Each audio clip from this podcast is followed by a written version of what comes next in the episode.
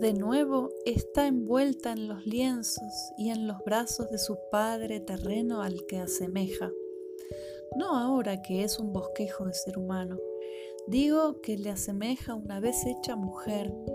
De la madre no refleja nada, del padre el color de la piel y de los ojos y sin duda también del pelo, que si ahora son blancos, de joven eran ciertamente rubios a juzgar por las cejas del Padre son las facciones, más perfectas y delicadas en ella por ser mujer, y qué mujer.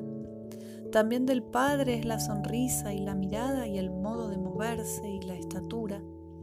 Pensando en Jesús como lo veo, considero que ha sido Ana la que ha dado su estatura a su nieto, así como el color marfil más cargado de la piel mientras que María no tiene esa presencia de Ana, que es como una palma alta y flexible, sino la finura del Padre. También las mujeres, mientras entran con Joaquín, donde se encuentra la madre feliz para devolverle a su hijita, hablan de la tormenta y del prodigio de la luna, de la estrella, del enorme arco iris. Ana sonríe ante un pensamiento propio.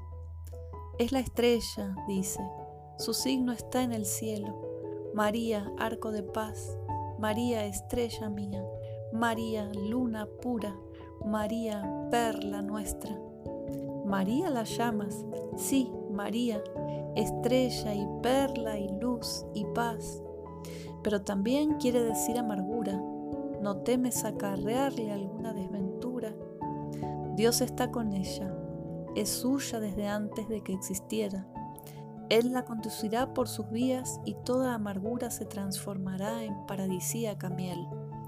Ahora sé de tu mamá, todavía un poco antes de ser toda de Dios. Y la visión termina en el primer sueño de Ana, madre y de María recién nacida.